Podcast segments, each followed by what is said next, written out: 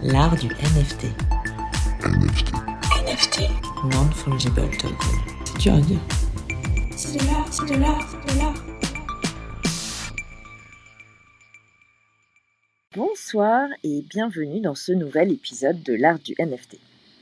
Benjamin Spark est artiste et moi, Lucie Léonard, je dirige une maison de vente aux enchères à Paris. Avec Florent Turin, notre Joker Tech, nous animons chaque semaine en direct de Clubhouse une conversation autour de l'univers incroyable des NFT. Nous décryptons l'actualité du moment, nous invitons des artistes, des protagonistes du cryptoire, et ainsi nous explorons le potentiel infini de ces fameux actifs numériques appliqués au monde de l'art et de la culture en général. Vous pouvez participer à l'émission en direct tous les mardis à 18h ou vous rendre sur vos plateformes de streaming préférées sous forme de podcast. Vous pouvez suivre notre actualité en vous abonnant à notre compte Twitter, art du NFT. Et c'est parti pour l'épisode du jour. Alors aujourd'hui, nous sommes le mardi 29 mars et nous avons l'immense plaisir de recevoir Stéphane Breuer. Salut Stéphane. Euh, donc Stéphane, ben, on va parler comme d'habitude de euh, son parcours, ses projets NFT. Oui. Euh, vous pourrez intervenir en fin de room et puis, euh, comme d'habitude, rester jusqu'à la fin pour une série de petites questions. Et puis en plus, on aura une, une actu de Stéphane en exclu euh, au cours de la room. Voilà, je vous en dis pas plus pour le moment. Et pour l'instant, je vais laisser la parole à Benjamin pour l'actualité de la semaine un peu piquante. Oui, merci Léo. En fait, vous Ah. savez, souvent ici, euh, je fais un point sur l'adoption des NFT au- euh, par les galeries d'art traditionnelles. Et alors là, je suis tombé de ma chaise. J'ai lu un article écrit euh, il y a quelques jours par une grande galerie d'art à Bruxelles. Alors j'ai habité 15 ans à Bruxelles et cette galerie d'art euh, qui s'appelle Galerie Valérie Bach, qui est aussi la patinoire royale, j'allais tout le temps la voir. Il y a des œuvres magnifiques à voir. Et c'est- une grande galerie. Et alors le directeur s'est fendu d'un texte dans un, un grand quotidien belge qui s'appelle La Libre. Et dans ce texte, il assassine littéralement les NFT, à la fois dans leurs principes, dans leur application, dans tout ce que ça peut concerner. Je vais vous dire, je vais vous lire juste une phrase, vous allez tout comprendre. C'est juste un extrait pour vous mettre dans l'ambiance. Voilà ce qu'il dit. Il dit que donc, il est question ici de produits financiers spéculatifs, euh, non régulés, adossés à des monnaies cryptées criminelles car non contrôlés par une grande puissance. Point. Les NFT sont donc un produit financier criminel et spéculatif, conçu par des escrocs sans scrupules, promettant aux premiers gogos des retours sur investissement plantureux et réservant aux derniers détenteurs de ces chimères numériques, fossilisées dans la blockchain, d'amers déconvenus, lorsque, virgule, le plafond de verre de l'investissement inexorablement atteint, ils se trouveront seuls avec un actif invendable, plus personne n'en voulant à ce prix, une fois la pyramide de Ponzi épuisée. Fin de citation. Notez quand même la belle envolée lyrique. Il faut reconnaître à l'auteur qu'il y a du style.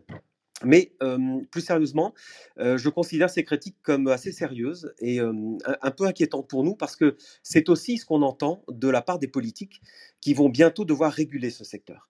Et ils entendent qu'un seul son de cloche. Je pense que ce texte, pour moi, met en, valeur, pardon, en évidence plusieurs points. D'abord, premièrement, cette galerie ne, euh, ne parle que d'un seul type de NFT, on est bien d'accord, que l'on appelle les collectibles, ou alors les PFP, les fameuses profile pictures, les fameux CryptoPunks, les CryptoKitties, les singes, etc., et toute la ménagerie habituelle. Mais l'auteur ne parle pas des milliers d'artistes, et on en a dans cette room, dans ce podcast tout le, tout le temps, et Stéphane est là pour en témoigner. Euh, l'ar- le- L'article ne parle pas de tous ces artistes qui produisent des œuvres digitales totalement uniques, qui leur prend des mois à faire, et qui sont inspirés par leur vécu intime et leur pulsion profonde. Donc moi, j'invite ce directeur de galerie, d'abord, avant d'écrire, à visiter ne serait-ce que OpenSea, le plus grand site de NFT où il y a tout et, tout et n'importe quoi, on est d'accord. Mais dans la section art ou dans la section photographie, j'en parlais d'ailleurs au dernier épisode, vous, il trouvera euh, des, euh, des articles, des artistes, des œuvres. Il ne trouvera aucun singe à casquette, il ne trouvera pas de, de collectible, mais il trouvera des images magnifiques, des images émouvantes, euh, faites par des artistes inspirés. Et puis, autre chose, je pense que les NFT, ça fait peur. Pour beaucoup de gens, ça fait peur parce que ça déstabilise un système établi depuis longtemps euh, qu'on connaît, euh, pour ceux qui exposent dans des galeries, on voit bien qu'il y a un système qui est établi, où les galeries contrôlent le marché de l'art, et même parfois la production euh, de certains artistes. Et puis il y a une autre peur fondamentale, c'est la technologie. Je comprends, nous-mêmes dans, dans cet épisode, dans ce podcast, on fait beaucoup d'efforts pour apprendre cette technologie. Alors elle est ardue, c'est long à comprendre, ça évolue tout le temps. Et je trouve que déjà, je voyais les galeries qui étaient prises de court avec Instagram. Alors maintenant, il faut se mettre au crypto, à la blockchain, au NFT, au métavers. Et franchement, je comprends, ça peut, ça peut donner le tournis. Euh, mais je pense qu'il y a un point majeur, et c'est surtout que c'est l'envol de l'art digital. Et l'art digital, alors là, clairement, on est aux antipodes de ce que le monde entier considère comme de l'art depuis mille ans, c'est-à-dire, euh, vous savez bien, de- de- des pig- du pigment sur, euh, des pigments de couleur sur de la toile, ou alors de la matière sculptée, mais certainement pas euh, des pixels informatiques sur, un- sur un écran. Donc euh, oui, je pense qu'on y est. Les NFT, c'est l'avènement, c'est un tournant historique dans l'histoire de l'art qui se joue là.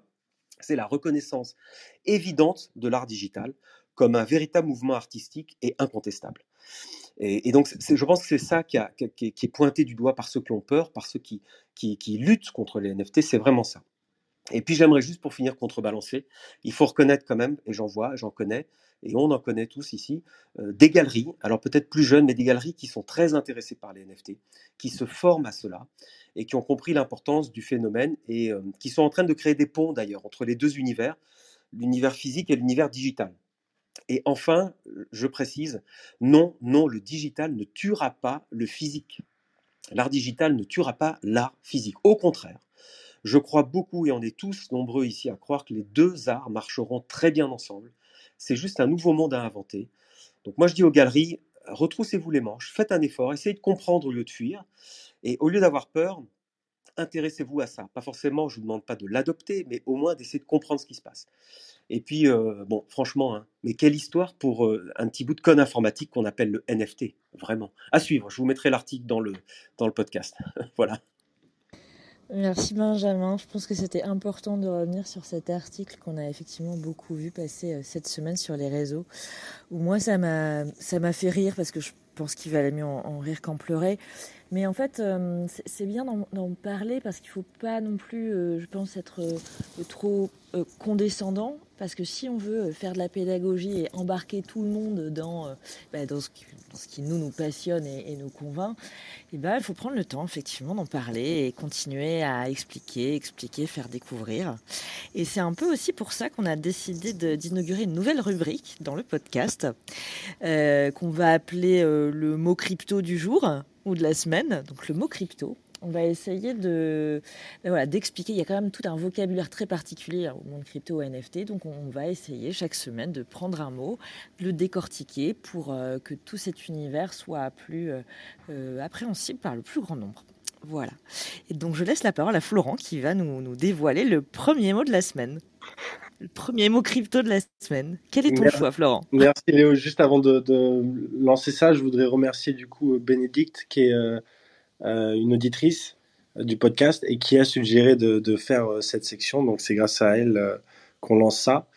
Euh, c'est elle qui nous euh, a donné l'idée. Et donc voilà, c'est aussi l'occasion de dire que on, prend aussi les retours, vos retours euh, avec plaisir. Si vous avez des idées euh, d'invités ou de, suggestions à faire pour améliorer le podcast, on, est, à l'écoute, euh, comme le prouve cette section du coup. Et le mot du jour, ça va être deux mots euh, pour commencer en beauté. Euh, ça va être les, les classiques FUD et FOMO. Donc c'est c'est vraiment euh, presque, euh, enfin c'est très difficile presque à dire en français. Euh, donc on peut se demander ce que c'est et c'est par rapport à l'actualité de Benjamin du coup cet article euh, ce qu'il fait c'est du FUD donc c'est un acronyme en anglais pour dire euh, Fear, Uncertainty and, and, and Doubt donc euh, de la peur, de l'incertitude et du doute euh, c'est euh, quand voilà quand les gens paniquent euh, quand ils ont des intérêts qui divergent ils vont euh, créer du FUD sur le marché et donc euh, ça vise enfin voilà tout ce qui, touche à l'argent c'est euh, vite accentué en fait sur le monde de la crypto et des NFT. Donc les gens aiment vraiment pas du tout euh, le FUD et euh, ils marchent surtout au FOMO, euh, du coup qui est un peu l'opposé, qui est la fear of missing out, donc la peur de, de, de rater quelque chose en fait. Et euh, c'est c'est là-dessus, c'est un, un, un, phénomène psychologique, presque un biais en fait de, cognition. Euh, dans le sens où euh, c'est là-dessus que beaucoup de projets euh, se basent. Ils créent du FOMO, ils créent de la peur, en fait, de, enfin, de, de l'urgence à travers euh, voilà une grosse communauté, des deadlines précises, etc. Et c'est donc du coup c'est intéressant d'observer que la psychologie hum, humaine est vraiment au cœur de ces relations qu'on a dans les NFT et la crypto. Et voilà, ces, deux mots sont un peu des, euh, classiques du vocabulaire euh, crypto. Donc voilà. Super, c'est très clair. Merci beaucoup Florent. C'est vrai que surtout FOMO, hein, FUD, FUD aussi hein, finalement, mais FOMO ça revient beaucoup, beaucoup, beaucoup. Et eh ben merci pour cette, cette inauguration. Et puis ben, on va passer à l'interview de Stéphane. C'est bon, tu peux tu peux commencer à te démuter, unmuter. Bonsoir Stéphane. Bonsoir Eleonore, comment vas-tu? Ben, Ça va, ravi vraiment de t'avoir là. oui, euh, petit clin d'œil à Hermine qui nous a présenté il y a quelques mois de cela, qui nous écoute. On adore, oui, on voit les cœurs. Donc on va prendre le temps de revenir sur ton parcours, tes œuvres, tes installations, tes projets, etc. Oui. Euh, mais pour commencer, est-ce que tu peux nous dire très succinctement euh, qui tu es, ce que tu fais et où tu vis? Alors, je vis à Paris. Euh, je suis euh, complètement digital euh, dans le sens depuis que j'ai commencé. En fait, depuis que j'ai commencé, je me suis en fait dit à l'époque, c'était la grande mode des immenses studios d'artistes qui employaient 130 personnes et tout le monde était fasciné par ça. Et moi, je me suis dit, je vais travailler qu'avec un ordinateur et un téléphone et c'est tout. Et je me suis astreint à ne travailler que sur un seul logiciel qui est qui s'appelle Keynote, qui à l'époque était vraiment, qui l'est encore hein, d'ailleurs, vraiment très très simple, enfin extrêmement minimal, euh, où il y a vraiment euh, très peu de fonctions et, et à l'époque il y avait comme forme avec lesquelles jouer, disons, il y avait un carré, un triangle, un rond et une ligne. Donc, et je me suis dit, voilà, comment réussir à faire des œuvres d'art à travers un logiciel, qui, un aussi peu de possibilités. voilà, donc je me suis un peu créé mon propre Squid Game, en fait, à moi tout seul, et j'ai essayé de survivre à, partir de, à partir de ça. et, donc tu es l'homme, voilà, si on devait te résumer, tu es l'homme, l'artiste de Keynote. Oui. En une phrase. oui, voilà, c'est ça.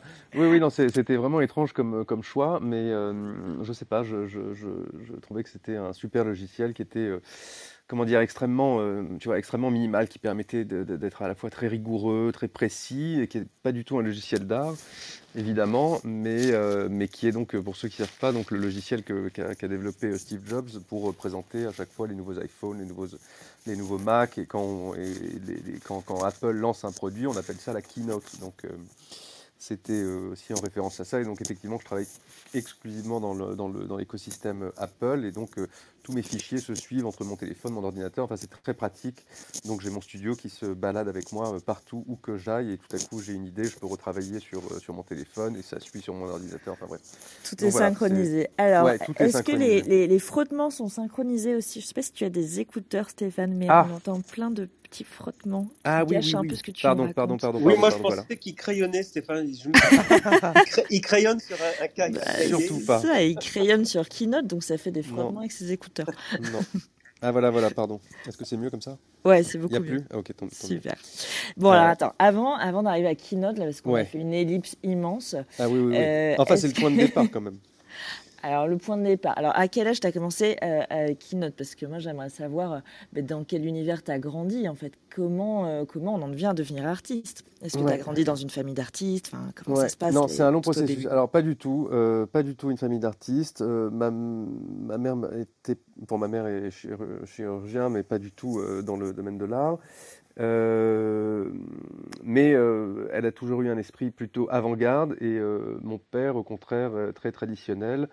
Euh, donc j'ai ce, mix entre les, deux mondes, en fait, entre vraiment une idée d'avant-garde et de, de l'extrême tradition, mais euh, vraiment ils sont pas du tout, euh, ils n'ont aucun, enfin pas de de connaissances particulières, enfin les, les, connaissances de tout le monde, quoi, de, de mes pas de, l'art contemporain ou des choses, voilà, ni d'amis, ni de réseau, là, enfin rien. Alors comment ça te tombe dessus? Eh ben, écoute, comment te dire? Écoute, moi, je, me suis mis à l'art assez tard. En fait, j'ai eu ma première expo en 2013, donc euh, bon, c'était il y a quand même euh, un petit moment. Mais euh, comment ça s'est passé? En fait, eh, t'as une vie avant d'être artiste? Oui, oui, oui, bien sûr. Bon, j'ai, tu peux nous dire en deux mots quelle était ta vie avant d'être artiste? Oui, oui. Bon, alors donc j'ai, fait mes études à Paris. On ensuite, tout savoir. Ensuite, oui, bon. moi, au départ, je voulais être acteur. je voulais être artiste, mais disons, je voulais être acteur. Donc, j'ai étudié le théâtre. Et, et c'est vrai qu'à travers le théâtre, j'ai euh, comment te dire, j'ai appris à travailler en fait sans support euh, ni, euh, ni matière, si tu veux, puisque le, au théâtre, tu tout est dans ta tête, tout est sensoriel. Euh, et euh, comme je dis en rigolant, euh, pendant que certains étaient en train de faire Yale ou Harvard, moi j'étais assis sur une chaise en train d'imaginer, en train de mettre ma main sur mon visage et d'imaginer que je, devais ressentir ce que c'était que la sensation de la mousse à raser sur ma joue, tu vois. Et tout ça pour dire qu'en fait, en- en- en étudiant le théâtre, j'ai développé, des, des- j'ai développé en fait mes propres logiciels de visualisation interne très très puissants en fait, où, vraiment tu, tu ressens les sensations, tu visualises les matières, tu visualises les, les paysages, les sensations, les enfin bref, c'est vraiment un travail euh, très particulier. Et en fait, c'est pour ça que je travaille que sur Keynote parce que euh, j'ai pas besoin de, en fait, j'imagine tout dans ma tête et Keynote me sert juste à faire mes, Tu, mes diagrammes, tu vois. tu Donc parles quand je fais un, Pardon, quand je fais Stéphane, un carré, quand je fais un carré jaune, par exemple, sur Keynote, je, je sais qu'il va être en métal, je sais comment la lumière va se refléter. Je n'ai pas Ouais, besoin Tout est déjà dans des... ta tête, quoi. Oui, voilà, voilà. En fait, tout est déjà dans la tête. Il y a pas besoin, j'ai pas besoin de d'outils qui me font, qui me d'outils pour faire des simulations, si tu veux, de, de, de, de- de 3D ou de faire tourner les choses parce que ça, ça tourne déjà dans ma tête. En fait, j'ai juste besoin d'avoir des diagrammes pour soit pour des cotations précises, soit pour euh, visualiser une, une intégration ou quelque chose comme ça. Mais disons, euh, euh, en fait, euh, ma façon de travailler, en général, je, me mets au lit, je ferme les yeux et j'attends que ça vienne. Et ensuite, euh, en général, tout à coup, mes yeux s'éveillent comme ça, très fort, et donc je, sais que j'ai une vision très précise.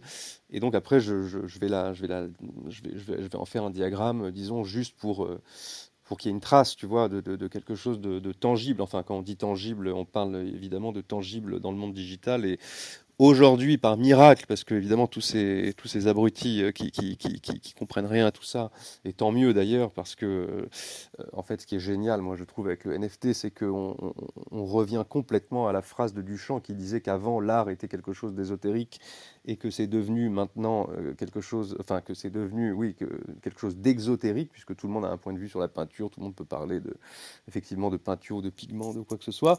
Et c'est vrai que ce qui est génial, c'est qu'aujourd'hui, avec les NFT ou avec euh, toutes ces nouvelles technologies de blockchain, de Web3, euh, on est rentré dans, un- dans une nouvelle forme de langage où, euh, où tous les gens qui pensaient il y a trois ans encore être à l'avant-garde de l'art euh, sont complètement largués.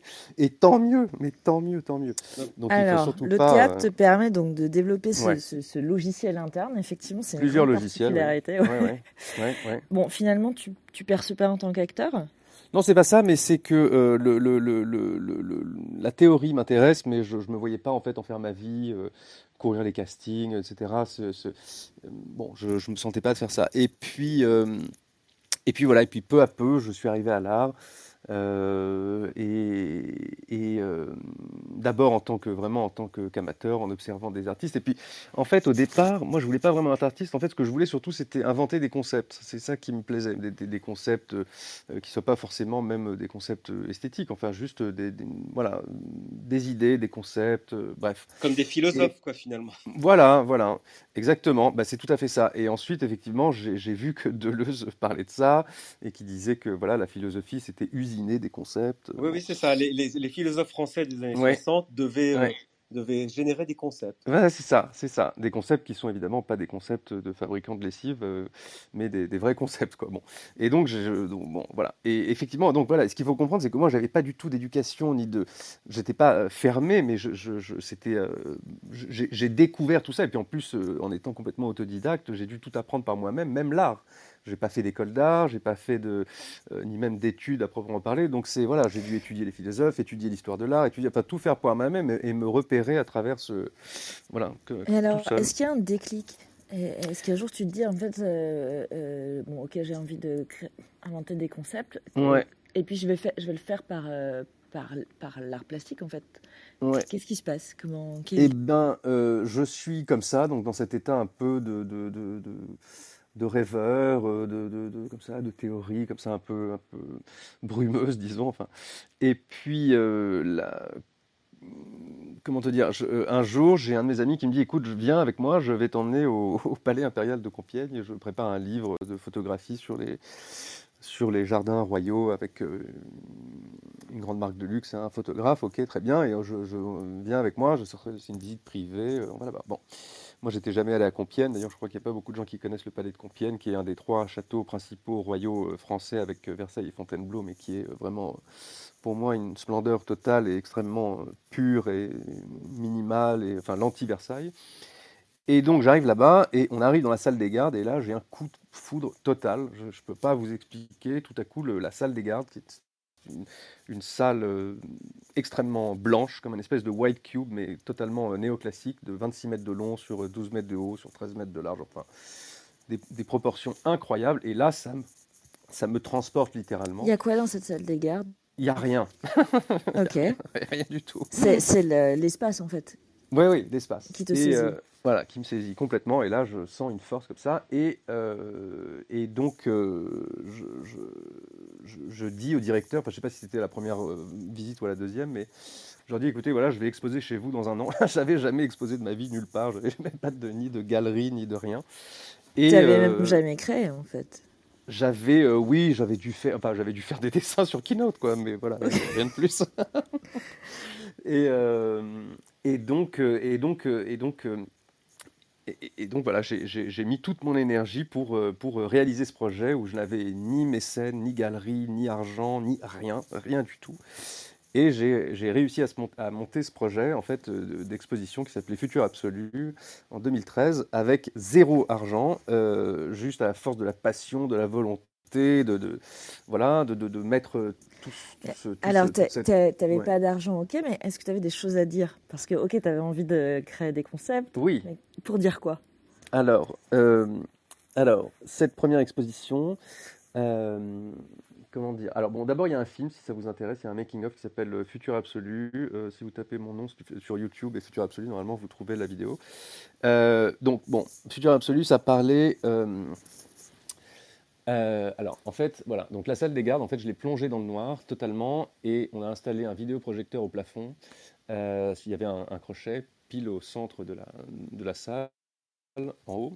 Et euh, on a rempli la salle d'une brume très fine. Et avec, un, logiciel on a, projeté en fait un prisme de lumière pure qui, découpait l'espace, enfin qui était vraiment un prisme en volume, donc vraiment de la lumière pure.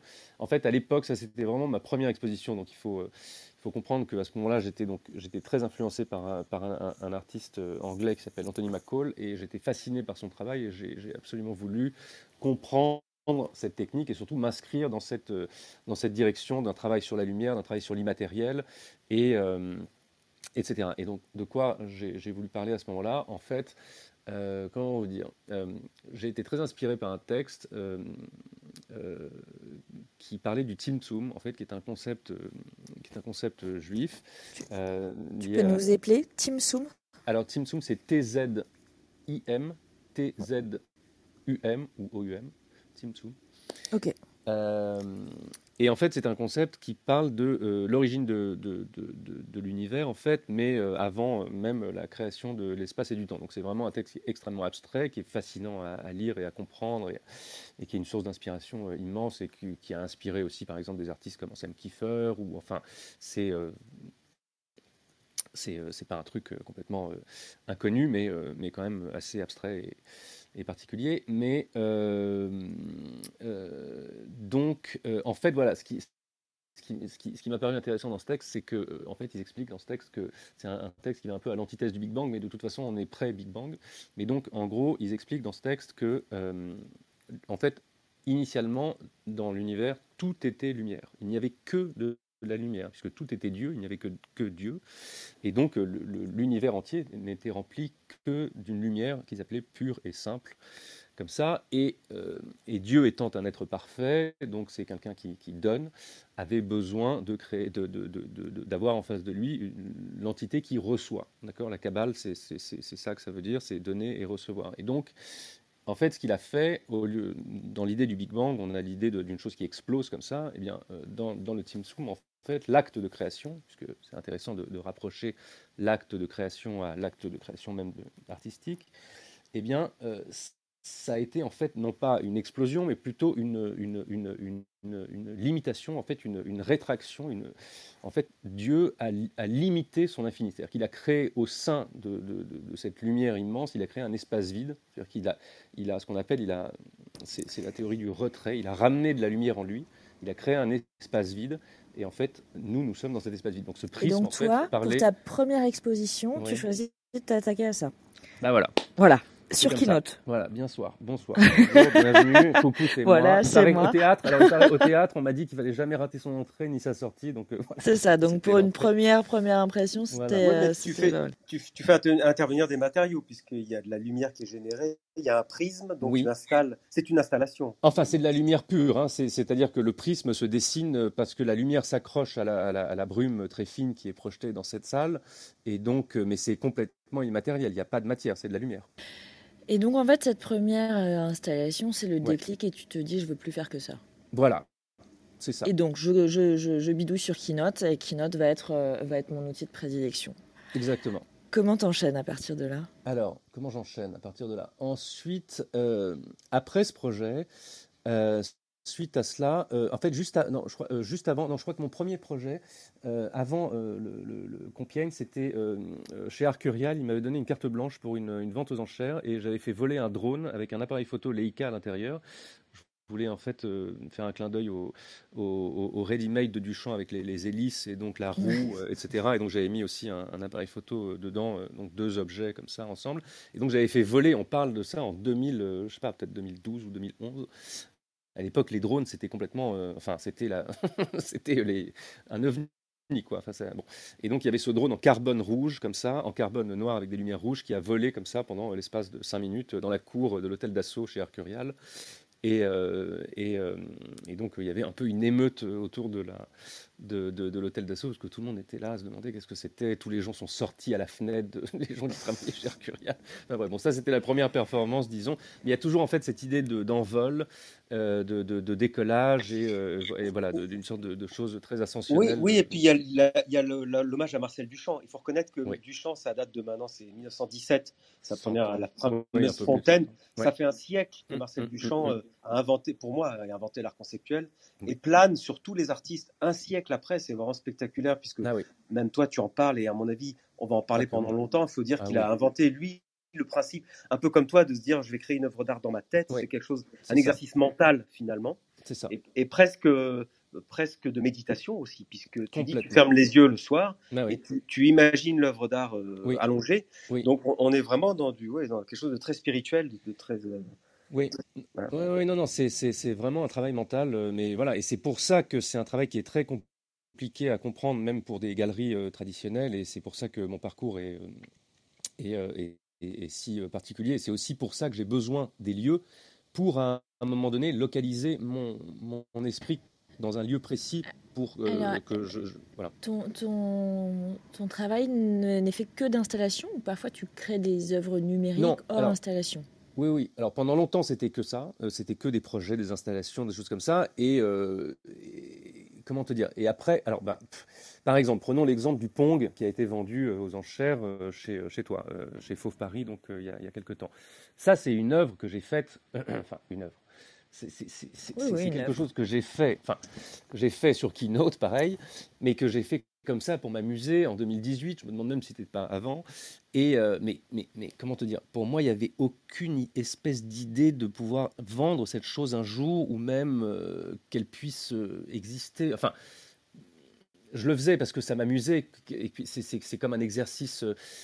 comment te dire? C'est comme parfois tu, quand tu joues au tennis, bon, bah, tu, tu- tu joues contre un mur et, et puis tu tu t'amuses à faire des choses tout seul pour t'entraîner. Tu vois? Donc moi, cette œuvre-là, c'était un peu comme ça pour manipuler Keynote, pour m'amuser, pour me, pour me détendre. euh, Enfin, pour. euh, voilà, c'était euh, vraiment. euh, On, on peut rappeler que Mais- Pong, c'est le, le tout premier jeu vidéo au début des années Oui. 70 où il y a deux, deux petites barres qui circulent et qui s'envoient une balle d'un Oui. bout à l'autre de l'écran.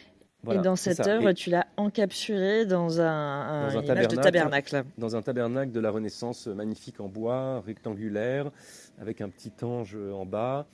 Euh, Et qui, et qui est en fait euh, une œuvre que tu as conçue en 2018 et qui Ouais. est le premier NFT que tu as, que tu as minté. Alors oui, Mais on, va, on va revenir après au NFT. Ouais, je voudrais ouais. juste qu'on parcourt très rapidement Bien sûr, ta, bien sûr, bien ta- sûr. ta- ta carrière, en fait. Alors, Euh, donc, installation, Ensuite- œuvre numérique, voilà, comment, Voilà. comment ça Ensuite- dialogue euh, Alors voilà, ensuite, bon, on, va, on, va, on va aller vite parce que sinon. Alors ensuite, qu'est-ce que j'ai fait? Après Compiègne, euh, à l'époque, j'avais un studio qui donnait sur euh, les. J'avais les fenêtres qui donnaient sur le toit du cinéma La Pagode à Paris. Je ne sais pas si vous connaissez, rue de Babylone. Ce sublime cinéma qui a été offert par un des deux présidents du Bon Marché à sa femme et qui l'a quitté un an après pour son associé. Ça, c'est pour la petite histoire. Euh, Il lui a laissé le donc- cinéma euh, je- je- il me semble. J'espère pour elle. Et, euh, et donc, euh, et donc je, je rêvais de, de faire un projet dans ce lieu sublime, évidemment, toujours les lieux comme ça qui me- qui m'inspirent et qui me donnent envie. Et, et c'est vrai que j'avais, initialement, mon, mon- mon travail était plutôt donc, installation, mais aussi vidéo. Et, euh, et donc j'étais fasciné à ce moment-là par, euh, par l'art vidéo. Et puis donc, euh, de fil en aiguille, j'ai réussi à rencontrer euh, les gens qui opèrent ce cinéma, qui est un groupe qui s'appelle Étoile Cinéma, qui ont d'ailleurs d'autres cinémas indépendants, un peu intello comme ça, dans, un peu partout dans Paris. Et donc on a décidé ensemble de diffuser évidemment une de mes vidéos, mais de créer un, un programme plus vaste et d'inviter des artistes à participer à ce projet qui s'appelait donc One Minute in Art. Et donc là, ils nous ont euh, en fait offert la minute qui, coûte la plus cher, qui est donc la minute juste avant le film, pour diffuser de l'art vidéo. Voilà. Et donc ce projet s'appelait donc One Minute in Art et euh, qui a duré deux ans. Et on a réuni pour ce projet euh, 20 des plus grands artistes mondiaux euh, euh, euh, et qui ont euh, donc donné leurs œuvres euh, gratuitement. Certaines euh, qui étaient des œuvres, des, des Mais- vidéos dont je rêvais. euh, Pardon Stéphane, je te Oui. coupe, mais là tu parles de la, diffusion de ton film. Mais quand tu fais toi de l'art vidéo, qu'est-ce que tu filmes? Qu'est-ce qu'on voit? Est-ce que c'est abstrait Ah. aussi? Est-ce que Alors, alors là, alors la vidéo qui a ouvert ce programme, elle s'appelait donc Cosmic Horizon et c'est en fait, euh, j'ai filmé un morceau de la de la de la mer euh, à Saint-Malo.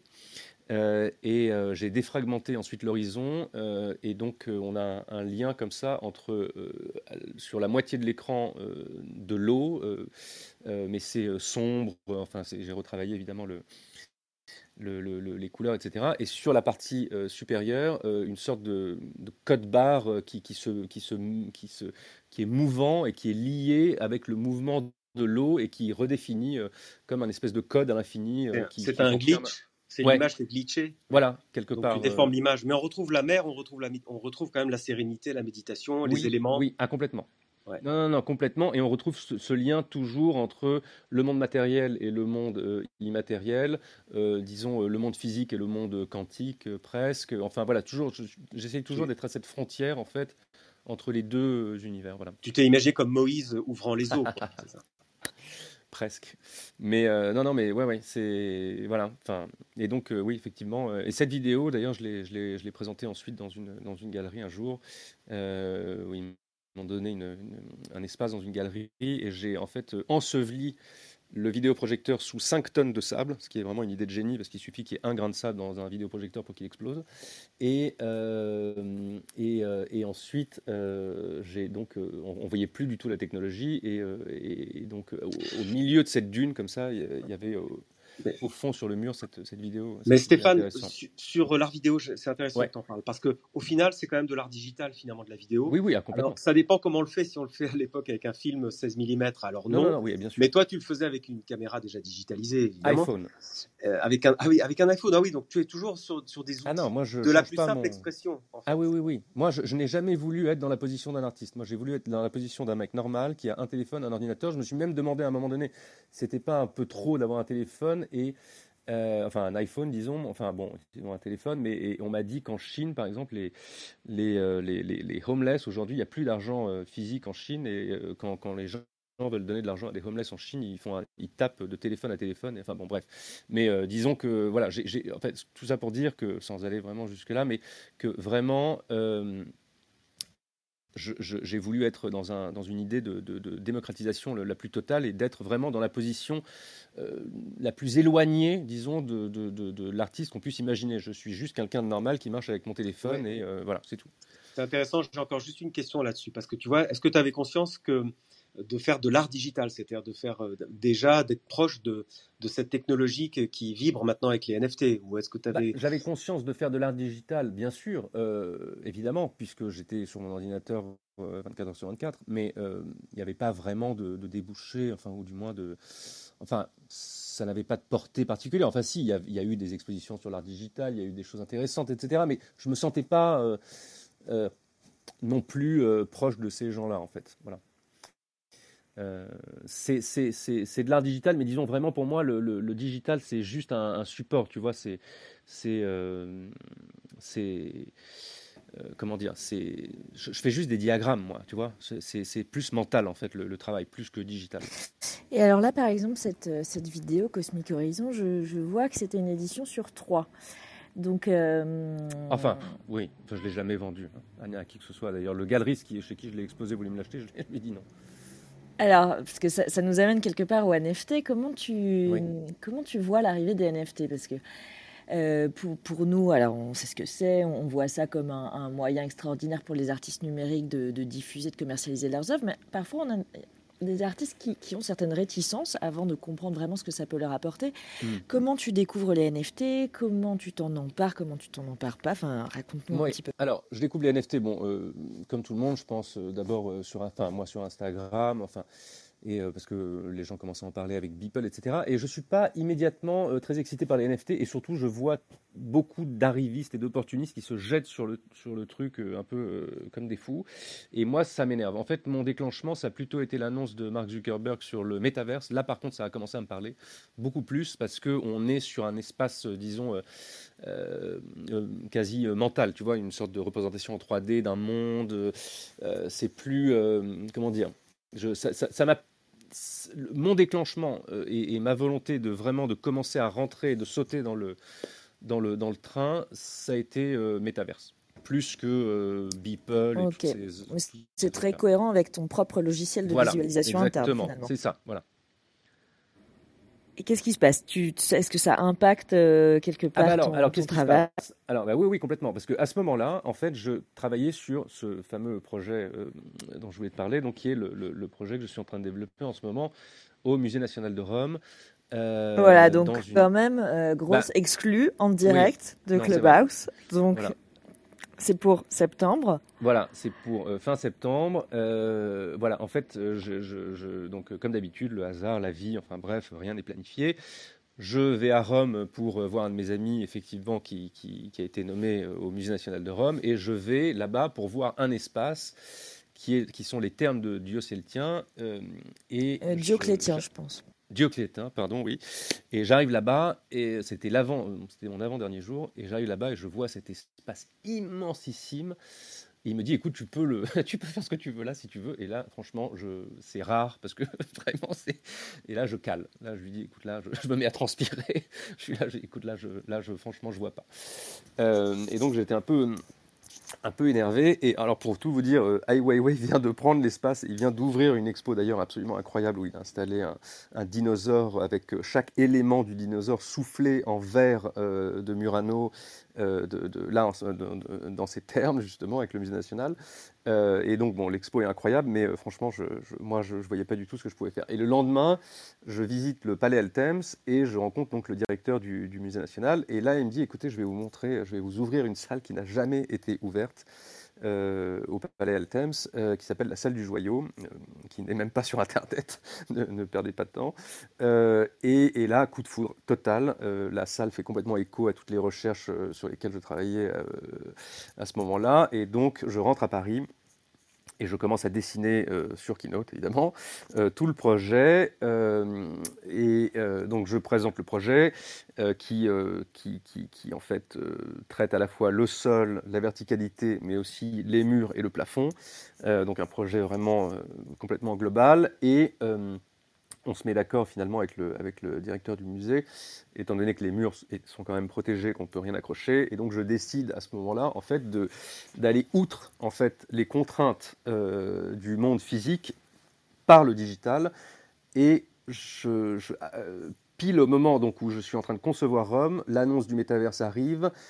Je commence à m'intéresser au travail de Pâques, que je trouve vraiment euh, intéressant sur l'idée de fragmentation, etc. et donc, euh, je décide en fait. gros artistes euh, crypto Ouais. pour. euh, ouais. Ah oui, oui, oui, bien sûr, évidemment. Et, euh, et donc je, je, je, je décide en fait de faire, euh, de, de, de complètement, comment dire, break down l'installation, qui est euh, en fait euh, en différents morceaux, en différentes parties, et que chaque partie soit à la fois une œuvre physique et une œuvre digitale, et, et ensuite de digitaliser cet espace et d'en faire une première expérience, euh, disons 3D, euh, et ensuite, je, je- je vais encore plus loin, euh, j'imagine vraiment que c'est la porte d'entrée vers un nouveau métaverse. Euh, voilà. Et donc, ce projet s'appelle Amor Mundi. Il y a un site internet euh, qui, est, qui, est, qui, a été, lan- enfin, qui, est, qui est en cours de création, parce qu'on va lancer en fait notre propre euh, marketplace euh, où on va pouvoir vendre les premiers NFT de, ces, de, ces, Oui, de parce qu'en fait, tu nous dis que installation. tu as découpé, donc l'installation est physique, Oui. elle sera Et, et, et euh, digital. C'est-à-dire, numérique en Oui. trois dimensions, comme dans un Oui. métaverse, et tu Oui. vas également tokeniser Oui. des parties euh, de l'installation. C'est ça C'est ça, exactement. Ouais, ouais, complètement. Qui seront Donc, en en vente sur la plateforme. Qui seront à vendre sur la plateforme. Projet, euh, enfin, méta-projet. Méta-projet, euh, comme d'habitude. Euh, amormundi.io. Et, euh, et donc, voilà, en fait, si tu veux, cette salle, euh, il y, a des- il y a des formes géométriques au sol euh, et euh, qui sont comme des, juste des, des- des rectangles et des carrés euh, qui viennent découper l'espace euh, au sol.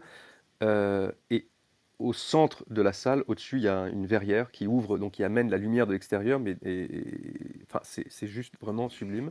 Voilà, ne Et nous donc, en fait, pas trop, nous spoil Non, pas non, trop, non, non. voir ça, ça nous fera un Oui, oui, prétexte oui, pour oui. aller à Rome au mois de Ah oui, non, mais septembre. c'est sûr. Et donc, et en fait, euh, ce qui va se passer, c'est que je vais, je vais venir remplir chaque espace vide euh, au sol, donc euh, à l'intérieur de ces découpes, de, de, de, de, de- de ces plaques en or, tu sais, de ce travail que, que je mène depuis euh, trois ans maintenant sur les icônes, où, euh, où je, je, je, je, je réinterprète soit des grandes peintures, d'ailleurs euh, Benjamin en a super bien parlé euh, l'autre jour, euh, euh, merci d'ailleurs, euh, vraiment c'était magnifique, euh, tout ce que tu as dit euh, sur, euh, sur le travail avec le Louvre. Euh, Magnifique transition, Stéphane. oui, non, c'est vrai. c'est Oui, vrai. justement, je voulais en parler du Louvre. Bon, Eh est-ce oui. qu'on peut voir un petit point sur le Louvre? Parce que Alors, là, tu es en train de nous spoiler complètement euh, le, Non, non, le- non, le non. projet Rome, donc on ira voir en septembre. Oui. Mais donc, ce que je voulais dire, c'est que c'est pas ton premier. euh, c'est pas comme ça que tu découvres finalement et que tu interagis avec la blockchain. Est-ce que tu peux donc nous raconter ce qui s'est passé avec le Mm. Louvre? Exact. Alors, ce qui s'est passé avec le Louvre, en fait, euh, j'ai commencé depuis trois ans une, nouvelle série euh, d'œuvres qui s'appelle les atemporelles, qui sont des, euh, est une, technique que j'ai complètement développée, où j'ai voulu, en fait, j'étais fasciné par les icônes religieuses, des icônes ou toutes les peintures sur fond or, ou les icônes byzantines ou orthodoxes. Et en fait, j'ai développé une technique sur des, œuvres, euh, sur des plaques en or euh, extrêmement fines, de 2 mm, sur des plaques de stainless steel or miroir, et avec une technique d'impression euh, qui permet, comment dire, de. En fait, j'ai été obsédé par l'idée de l'image digitale, et j'ai voulu en fait recréer dans le monde physique l'idée d'une image qui flotte littéralement comme quand elle apparaît sur ton téléphone ou sur ton, écran d'ordinateur, et donc une image qui n'ait aucune dimension matérielle, une image qui, n'est que pure lumière, mais sans utiliser évidemment un écran ou d'électricité. Euh, et, euh, et donc voilà, je, regardais ces images digitales et d'autant plus, euh, et, je- trouvais le rapport, si tu veux, su- sublime, d'autant plus sublimé, si tu veux, de toutes ces peintures de la Renaissance quand je les voyais euh, complètement illuminées à, à travers mon écran ou sur mon, éc- ou sur mon écran téléphone. Et je trouvais que toutes ces, toutes ces peintures religieuses euh, étaient... euh, D'ailleurs, à dessein, parce qui que n'était euh, à finalement. l'époque, euh, les artistes utilisaient l'or pour représenter le sacré. Bien sûr, c'est ça, c'est ça. Et donc, tu, demandes au Louvre d'aller voir de plus près toutes ces images. Alors, alors voilà, ce qui en se passe fait, pendant le confinement. ouais, ouais, ouais, c'est ça. Non, en fait, j'a- j'avais commencé ma, ma- la, la première, la première image que j'avais choisie pour pour développer cette cette série. Bon, la première image c'était effectivement un visage du Pérugin, ça c'était le premier prototype, un visage du Pérugin qui est au Louvre, euh, magnifique. Et ensuite, la plus grande œuvre que j'ai exposée euh, dans une exposition de groupe en 2019 euh, à la topographie de l'art, c'était un ange de, de Benvenuto Tissi. Pour les intimes Il Garofalo, et donc c'était voilà l'ange Gabriel. Et, euh, l'ange Gabriel qui est donc l'ange messager euh, qui amène à Marie donc évidemment l'information qu'elle va devenir la, mère de Jésus. Donc il y a tout ce rapport entre l'idée du message, l'idée de l'ange, l'idée de l'immatériel. Enfin, et pour poursuivre en fait euh, cette série, donc sur cette recherche sur les anges, euh, je découvre un ange absolument sublime qui est l'archange Raphaël, peint par Rembrandt euh, dans un tableau qui s'appelle L'archange Raphaël quittant la famille de Tobie. Donc c'est l'histoire de l'archange Raphaël qui redonne la vue à Tobie euh, et qui ensuite s'envole comme ça dans le ciel de dos avec les ailes qui, comme ça qui se déploient. Enfin, absolument magnifique. Et on est en plein confinement, deuxième confinement. euh, 2021 en mars et je demande au Louvre. euh, bon, j'étais, euh, on était en plein confinement, franchement, euh, c'était la déprime totale. Moi, j'avais qu'une idée en tête, c'était d'aller voir cet ange de Rembrandt au Louvre. Et donc, je demande au Louvre si je peux accéder au musée du Louvre euh, pour aller euh, capturer euh, cet ange et, euh, et travailler dessus. Et ils ont accepté ma demande, un miracle. Merci les anges. Et donc, je me retrouve euh, le 3 mars euh, 2021 euh, dans le musée du Louvre, mais pas comme euh, quand, par exemple, on peut y aller un mardi où c'est effectivement fermé au public, mais il y a encore beaucoup d'activités. Là, on est en pleine pandémie mondiale, c'est-à-dire qu'il est, c'est vide, il y a, rien. C'est le Louvre le plus vide euh, que, je pense on pourra jamais voir. Et euh, j'arrive dans la salle où il y a tous les Rembrandts sublimes. Et donc là, je, suis face à cet ange. Et donc, je, prends une photo, euh, comme toujours, avec mon iPhone, évidemment. Euh, et, euh, et donc je retra- et donc je rentre, je rentre chez moi, je travaille l'œuvre, et ensuite les gens du Louvre, une fois que l'œuvre a été réalisée, viennent la voir, ils l'ont trouvée euh, intéressante, et ils m'ont demandé une édition spéciale pour l'archiver dans, pour l'archiver dans les, dans les collections d'histoire du Louvre, dans les, une archive Ça veut dire documentaire, quoi, si tu veux. Archiver exactement. Bien, en fait, ça veut dire que, par exemple, euh, comme, l'a très bien dit Benjamin, et c'est exactement, en fait, vraiment dans, cet esprit-là que je l'ai fait, c'est que le, c'est vraiment le Louvre, et c'est un lieu qui est aussi, avant tout, fait pour les artistes, pour que les artistes aillent venir se nourrir. euh, et, donc, moi, je l'ai fait vraiment dans, dans- exactement comme Benjamin l'a expliqué dans Stéphane, une faut émission juste précédente. ex- expliquer, c'est très gentil de ta part, c'est dans l'autre podcast que j'anime qui s'appelle NFT Business. J'ai parlé de la technologie en fait, parce que tu t'es associé avec une boîte de technologie qui s'appelle Arteia, mais on ne Oui. va pas revenir, on n'a pas le temps. Mais en fait, je disais effectivement que j'ai appris ça en, en m'intéressant à l'histoire de l'art, que Oui. le Louvre était ouvert à tous les artistes pour venir que copier, donc redessiner des grands chefs-d'œuvre et s'inspirer euh, de l'art ancien. Ouais. Et euh, à l'époque, il y a même le- la Joconde qui a été volée en 1918. On Oui. avait accusé à, à Picasso, Picasso, à- ou Apollinaire, bien sûr, etc. bien sûr. Parce que les artistes pouvaient même emporter euh, parfois certains grands chefs-d'œuvre Ah oui. chez eux. C'était incroyable. Mais bon, oui, ça me faisait. Ton travail m'a fait m'a évoqué C'est un cette peu ça. Bah, j'ai les grands chefs-d'œuvre chez moi maintenant euh, grâce à ça, mais euh, grâce à cette technique. Mais euh, et c'est assez génial d'ailleurs de vivre avec, ça je dois vous le dire.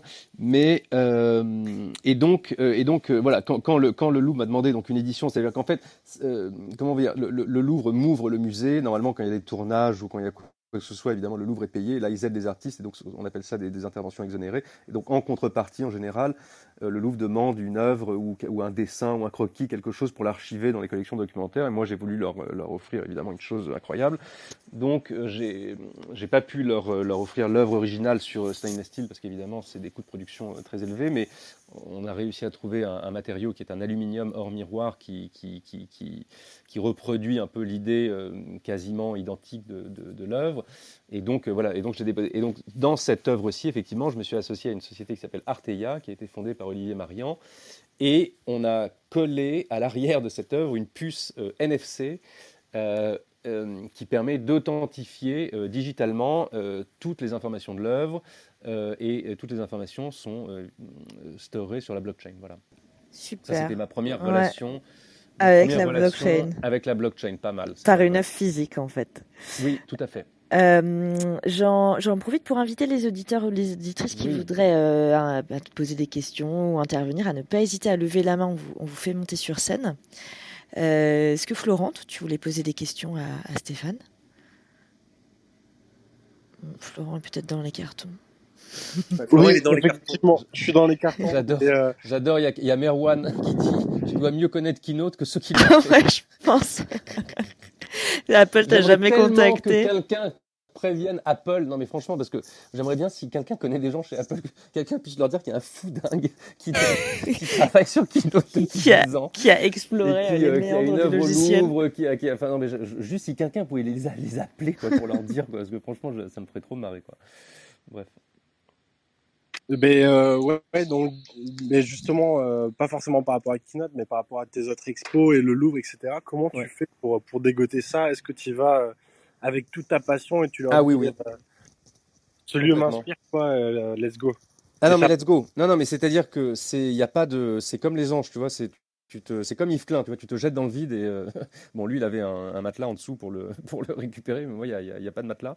Et euh, je disais l'autre jour d'ailleurs, comme ça pour rire, mais c'est vrai que, mm, par exemple, Anselme Kiefer dit, euh, bah, moi, je, travaille sur une peinture et puis ensuite je la, je la, je la, je la mets quelque part, j'attends trois ans et après je retravaille dessus. Euh, moi, quand je me jette dans un projet, c'est une course contre le temps, c'est une, c'est, euh, il y a pas de, enfin, c'est vraiment un saut dans le vide, quoi. Il faut vraiment que la passion soit très très forte parce que ça engage tellement de, de, ça engage tout en fait, des risques financiers, des risques, enfin, des risques même de, et, en fait, ce qui est extraordinaire, c'est que voilà, c'est vraiment le, c'est vraiment la vie avant, avant, enfin, c'est, comment dire, c'est c'est- toute ma vie qui s'architecture autour de, autour du, autour d'un projet, autour d'une œuvre, de tous les réseaux qui, qui vont se, se- se- développer, des nouvelles façons de travailler, des nouvelles connaissances, des nouvelles euh, choses. Là, tu es à- complètement euh, focus sur l'expo de Rome ou tu Oui. as des projets en parallèle? Alors, je suis très très focus sur Rome, mais j'ai aussi un autre projet en parallèle avec euh, le Japon, euh, où euh, pour l'anniversaire d'un très grand groupe qui s'appelle Mitsui,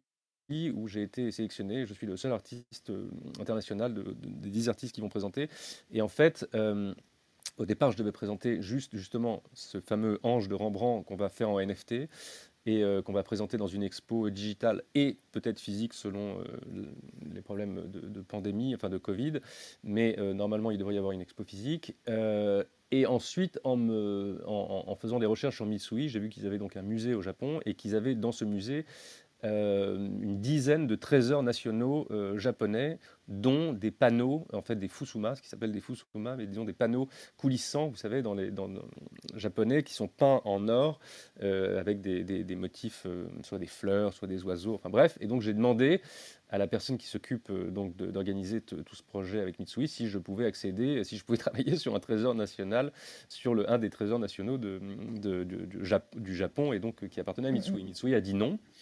Et euh, finalement, cette fille qui est géniale a réussi à trouver euh, un autre trésor japonais à Kyoto, donc un, un- un autre, euh, autre Fusuma absolument somptueux. En fait, deux trésors nationaux, parce que même le jardin lui-même où est ce temple est un trésor national. Et donc, en fait, ce qu'on va présenter, c'est un diptyque où on va avoir l'ange du Louvre qui va refléter, puisque euh, vous savez, dans ces panneaux en or qui sont miroirs, donc en fait, le, le- le- le reflet est au- aussi important que, l'œuvre euh, qui est euh, dans- imprimée sur cette surface. Mais donc, en fait, on va avoir en digital donc l'ange du, Louvre euh, qui va refléter le jardin de Kyoto et de l'autre côté le Fusuma, ce panneau donc euh, en or euh, japonais digitalisé qui va refléter lui le musée du Louvre. Voilà. Ah oui, Et donc un- les deux en, en coordination. Un dialogue Orient-Occident finalement. Exactement. Euh, moi, je voudrais savoir euh, si, si les NFT, finalement, c'est un moyen pour toi, euh, Hmm. finalement, de commercialiser tes œuvres, Hmm. ou si ça impacte ton process de création, ou les deux. Euh, ah bah maintenant, c'est complètement, euh, ça impacte complètement le processus de création et c'est euh, bon. D'abord, c'est une, énorme renaissance pour, j'imagine, la plupart de tous les artistes, la plupart des artistes digitaux qui, qui- travaillent là-dessus sérieusement, disons, depuis plusieurs années, parce que voilà, ça permet de rendre les choses tangibles dans un monde qui ne l'est pas. Donc ça déjà d'une part. Et ensuite, comme je te disais par exemple pour Rome, par exemple, à partir du moment où euh, il y a des contraintes physiques, je me dis, même si j'ai fait le dessin et que l'œuvre fonctionne euh, digitalement, mais qu'elle n'est pas possible dans le monde réel, je peux malgré tout la rendre euh, réelle dans le monde digital et, et pouvoir en faire soit un NFT, soit une œuvre physique, mais du moins qu'elle existe aussi, pas qu'à l'état de rêve, euh, mais qu'elle existe aussi euh, voilà, dans, dans, un- dans une dimension. euh, En fait, ça lui donne presque un acte de naissance, le fait de l'insérer sur la blockchain. Oui, complètement, c'est ça. Et puis ça permet de la tracer. Et en fait, et, ça, et ça permet, oui, oui, complètement, c'est ça. Et ça, le, ça, ça permet de le, de, oui, oui, c'est ça, de la faire exister. C'est, tout à fait ça. Mais et en fait, ce qui est vraiment intéressant, je pense, avec toutes ces nouvelles technologies, c'est, euh, je pense, en fait, tout le système que, l'artiste euh, arrive à développer aujourd'hui. Je pense que, en fait, j'imagine très certainement que les historiens de l'art dans le futur ne regarderont plus l'œuvre comme on la regarde euh, de façon indépendante, une œuvre, puis une autre, puis une autre, puis une autre. Je pense qu'en en fait, on regardera dans, le futur quel est le système que les artistes ont, ont, ont réussi à, à, mettre en place. Et, et, et, ça, les technologies, les blockchains permettent de, justement de tracer ça. Et donc, je, je, je, crois à ce mouvement, une sorte de systémisme, en fait, euh, et, ouais, tu veux voilà, dire que c'est comme le, le, code, en fait, il y aura un code, comme on dit la blockchain, le, le, le code fait la loi. Toi, tu dis à l'avenir, dans l'art, c'est le, code fera l'artiste finalement. Oui, le code, mais c'est-à-dire vraiment même le, système euh, qu'aura réussi à mettre en place l'artiste, pas que système euh, pas qu'un système qui lui appartient euh, à titre personnel et qui n'est là que pour sa propre gloire, c'est-à-dire un système, euh, un système même avec les autres artistes, parce qu'en en fait, voilà, tout, tout, on, peut tout retracer grâce, grâce à ces blockchains. C'est comme une espèce de mémoire à la fois du, du présent, du passé, mais, mais, presque aussi du futur, en fait. Et donc euh, et donc, euh, voilà, quels sont les liens concrets avec quels artistes, comment euh, Ça, ça a toujours existé dans l'histoire de l'art. On sait qui, qui, quels artistes étaient copains avec d'autres, mais, euh, mais, là, c'est différent parce que presque. Oui, là, ça Comme le. Si c'était une part de la création. Le, oui, c'est ça. Voilà, c'est voilà, c'est ça. Où est-ce qu'on se retrouve Comment Comment est-ce qu'on se mélange Moi, tu vois, ce qui m'intéresse avec Rome, c'est que cette salle du joyau, ensuite, d'autres artistes puissent venir exposer dedans, une fois qu'on l'aura digitalisé. Et donc, euh, voilà, quels artistes, tu, tu vois, c'est-à-dire que c'est plus l'artiste pour lui, quoi. C'est, on, on, peut créer des, on peut créer des mondes, on peut créer des, des systèmes, des, des collaborations, des, des, des, des, enfin, bref, c'est, voilà, c'est vraiment passionnant tout ça. Bon, on pourrait t'écouter des heures et des heures, Stéphane. Euh, toujours pas d'intervention de, de, de la part de, de, nos auditeurs et auditrices. Ah, si, il y a une main qui se lève. Alors, Vanessa. Hop. Euh, Est-ce que j'ai. Ah, voilà. C'est bon, ouais. Bonsoir, Vanessa. Est-ce que vous m'entendez déjà? Parce que je suis oui. en transport, ça coupe de temps en temps, et puis voilà. Je vous entends relativement, mais est-ce que vous m'entendez? Oui. Oui, oui, on t'entend. Alors, merci beaucoup d'abord, Stéphane, pour euh, bien expliquer. Euh, ah, je vous en prie. Travail. Ah, non, là, moi, j'entends plus. Ouais, non, on n'entend plus Vanessa. Oui, tu as beaucoup parlé de. Allô?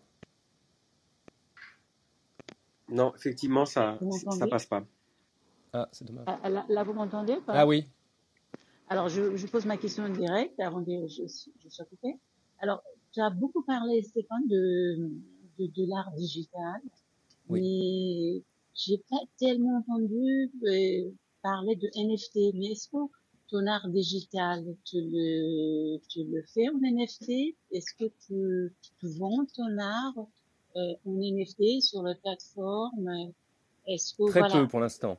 Très peu pour l'instant. Ah. La seule œuvre d'art, le seul NFT que j'ai minté et que j'ai vendu, c'est à la vente aux enchères de Fauve, qui était donc ce, ce Pong. Et, euh, mais euh, c'est le, le premier. Et ensuite, les, les autres, euh, les autres œuvres sur lesquelles je travaille en ce moment, c'est justement euh, sur le projet de, de Rome.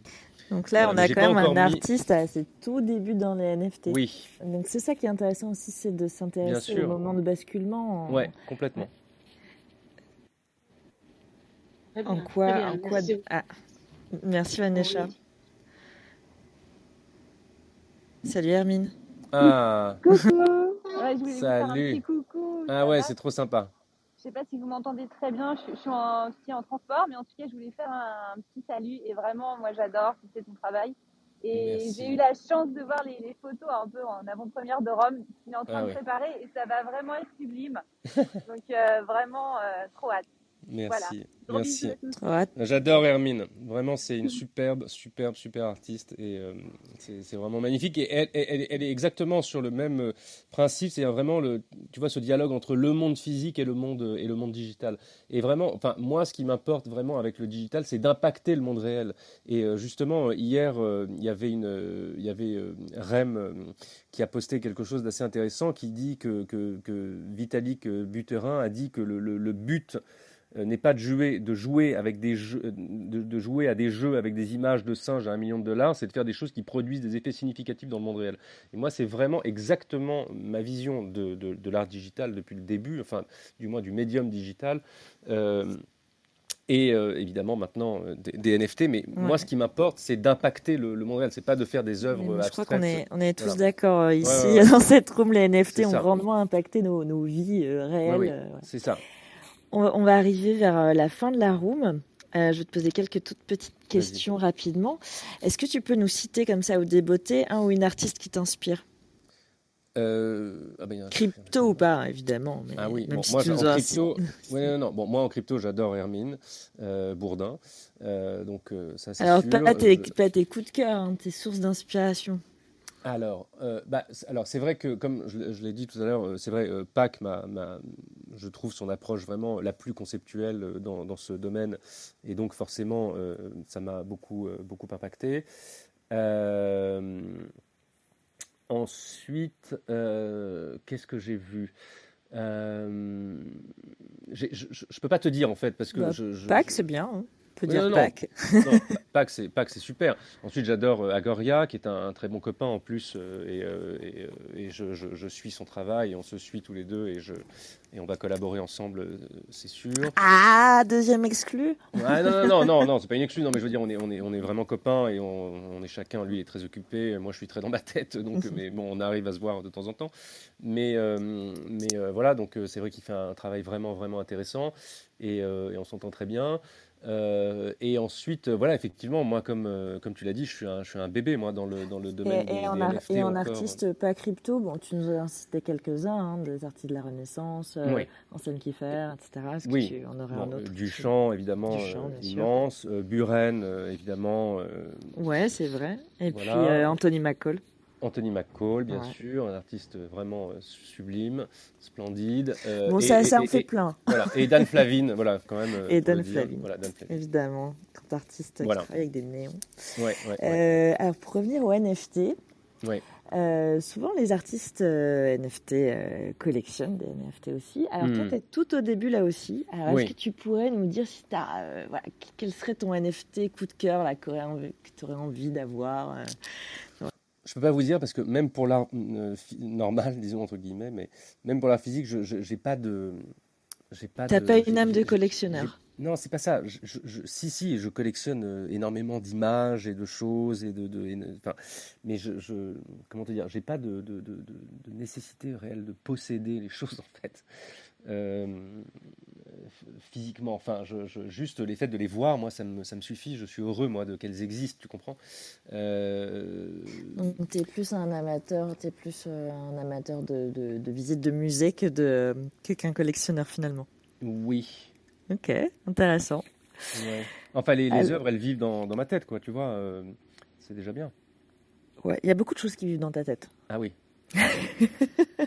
Ouais, de toute façon, tu sais, euh, l'art, c'est à la frontière. hein. C'est soit l'asile de fous, soit, soit, soit l'asile de fous, soit le milieu de l'art. Non, mais c'est une certaine conception quand même parce que euh, il y a des gens qui peuvent être, euh, qui peuvent appréhender surtout la partie sensorielle. Oui, de oui, l'œuvre oui. d'art. Toi, ça passe quand même. euh, il y a des artistes qui travaillent d'abord avec la matière et c'est la Non. matière qui crée l'œuvre. Ah Toi, c'est vraiment la tête et les idées qui créent l'œuvre. Donc Ouais. c'est- vraiment intéressant. Dernière toute petite question. Quel est l'invité que tu aimerais écouter dans cette, euh, dans cette room, dans ce podcast? Euh, Sachant qu'on a déjà reçu Hermine.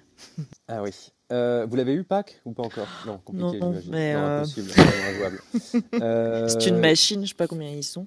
Ah oui, c'est ça. Ah Ouais, oui, je oui. pense que c'est une machine. Écoute, en artiste, hein, donc. Ouais, artiste. Bah, il faut ou- inviter Agoria. Ouais. Il faut inviter Agoria, il faut inviter. euh, Après, je te dis, voilà, je. euh, comment te dire? Ah, on serait ravis d'accueillir Agoria. Ah, bah, il serait ravi. Ouais. Euh, Je fais la plaie. Bah oui. Et ensuite, qui d'autre? Écoute, je peux pas te dire parce que vraiment, je, je, je suis un peu en. en Non, c'est très bien, ça nous fait Voilà. déjà de bonnes idées.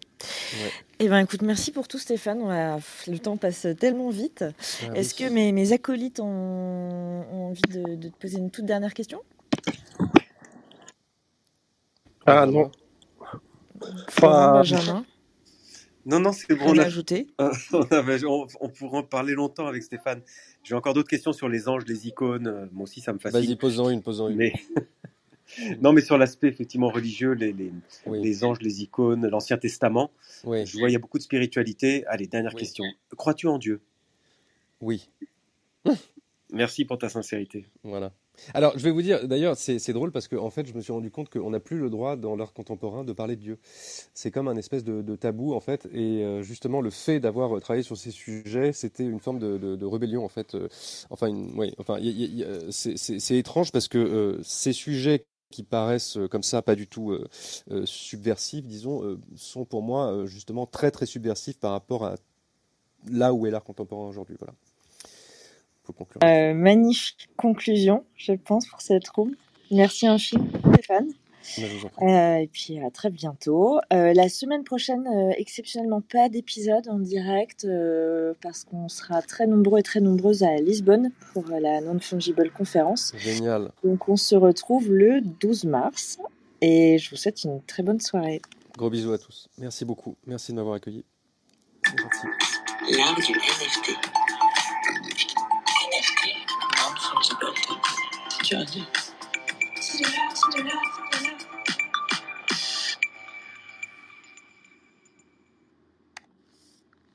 Et voilà, c'est dans la boîte. Bon, génial, bravo, merci. Bon, j'adore parler de Dieu, hein. on fera ça la prochaine fois. c'est Dieu qu'on aurait pu inviter à la prochaine roue. Ouais, top. L'art du NFT. NFT. NFT. Non-fungible token. C'est dur à dire. C'est de l'art, c'est de l'art, c'est de l'art.